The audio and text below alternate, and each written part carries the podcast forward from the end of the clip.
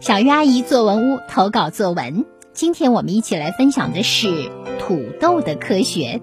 福州市教育学院附属第二小学四年级邱佑然，在我心里，科学就是一扇门，一扇神奇而又神秘的门，只要一打开，就能够通往未知世界。一个关于土豆的科学令我震惊。七月的一个下午，我和妈妈去买了一些土豆，准备晚上做小鸡炖土豆。回到家，我向妈妈主动请缨，土豆的活儿包在我身上。毋庸置疑，妈妈满口答应。在处理土豆时，由于我的一时疏忽，把两个去皮的小土豆分别丢到了装有蒸馏水和盐水的杯子里。不以为然的我对此毫不在意，沾沾自喜自己的劳动成果。到了傍晚时分，我来到厨房，准备帮妈妈打下手。看到土豆的一刹那，我的尖叫声几乎穿透了楼层。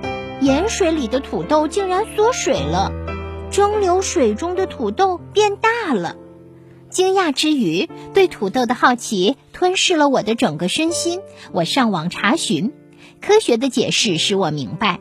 原来细胞壁和细胞内物质间有一层膜，只有比较小的水分子可以透过这层膜进入细胞。盐水中的盐个子比较大，是不能进入到细胞里的。如果细胞膜两边的盐水浓度不一样，那么水会从含盐量低的一边流向含盐量高的一边，直到两边的浓度完全一样。这种能使液体从低浓度向高浓度流动的压力叫做渗透压。植物的根可以从土壤中吸收水分，然后将水分运输到每一个植物细胞中。土豆被去皮切块，在不含盐的蒸馏水中变大了，那是因为土豆细胞中的含盐量比蒸馏水高，水分子进入到土豆中，所以土豆鼓了起来。而盐水中的土豆，因为水中的含盐量比土豆高，土豆失去了水分，就变得皱巴巴的。我恍然大悟，知识是无止境的，探索未知世界需要我们的观察与发现。打开那一扇扇神奇的大门，世界会变得无比丰富。而这只源于一个平凡而又神秘的词语——科学。科学是人类进化的根源，是不灭的奇迹。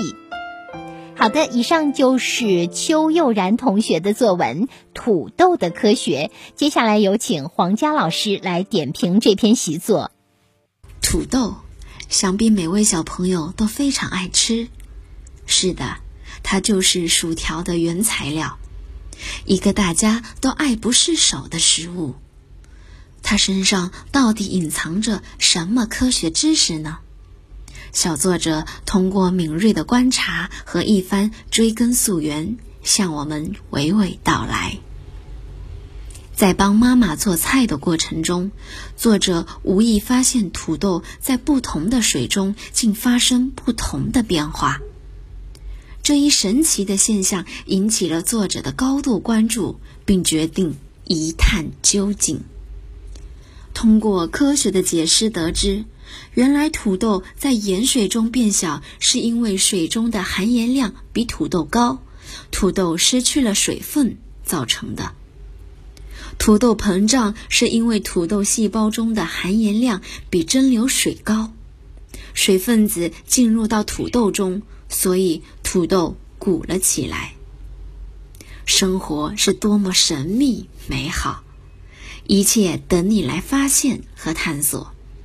生活中处处渗透着科学，就好像一扇神奇的大门，打开一扇的同时，又迎来另一扇门。